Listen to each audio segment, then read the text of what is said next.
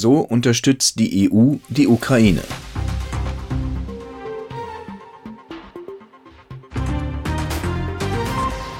Die Ukraine ist seit Dezember 1991 unabhängig. Bei einem Referendum stimmten damals gut 90 Prozent der Wahlberechtigten dafür, die auseinanderfallende Sowjetunion zu verlassen. Seitdem bemüht sich das Land um engere Beziehungen zum übrigen Europa. Russland dagegen versucht entschlossen, es in seiner Einflusssphäre zu halten.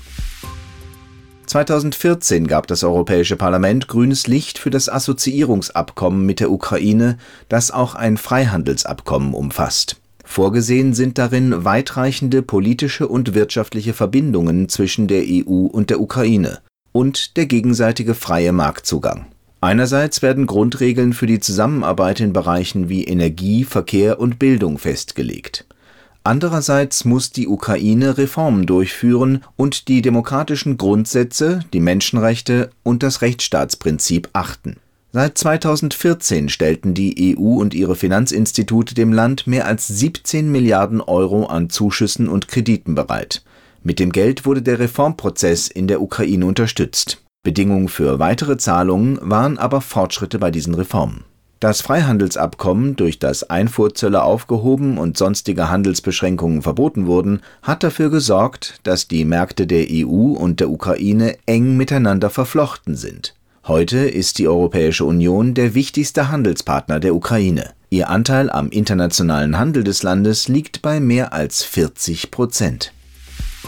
Seit 2015 können ukrainische Studierende auch am Programm Erasmus Plus teilnehmen, einem der wichtigsten Leitprogramme der EU. Schon mehr als 11.500 junge Leute haben bisher diese Austauschgelegenheit genutzt. Das Europäische Parlament hat sich außerdem dafür stark gemacht, dass ukrainische Staatsbürgerinnen und Staatsbürger für Kurzaufenthalte in der EU kein Visum brauchen. Seit 2017 gibt es eine entsprechende Vereinbarung. Demnach können sich ukrainische Staatsangehörige, die einen biometrischen Reisepass haben, ohne Visum 90 Tage lang in der EU aufhalten. Als Touristen, um Verwandte oder Freunde zu besuchen oder zu Geschäftszwecken. Diese Ausnahmeregelung gilt in allen Mitgliedstaaten, nur in Irland nicht. Seit Beginn der Corona-Pandemie hat die EU die Ukraine mit mehr als 190 Millionen Euro unterstützt. Mit dem Geld wurde nicht nur der unmittelbare Bedarf in verschiedenen Bereichen gedeckt, es floss auch in die soziale und wirtschaftliche Erholung von der Krise. Außerdem hat die EU rund 36 Millionen Schutzausrüstungsgegenstände bereitgestellt. Sie lieferte auch Krankenwagen und wichtige medizinische Geräte und bot Fortbildungen für das Gesundheitspersonal an. Mitte Februar 2022 gab es das bislang letzte Darlehen in Höhe von 1,2 Milliarden Euro. Das Parlament genehmigte diese Hilfe, damit die Ukraine ihren Außenfinanzierungsbedarf decken kann. Wir erwähnten es bereits, die EU unterstützt die Ukraine nicht nur finanziell, sondern auch auf dem Gebiet der Menschenrechte. 2018 verlieh das Europäische Parlament den Sacharow-Preis für geistige Freiheit an Oleg Sentsov.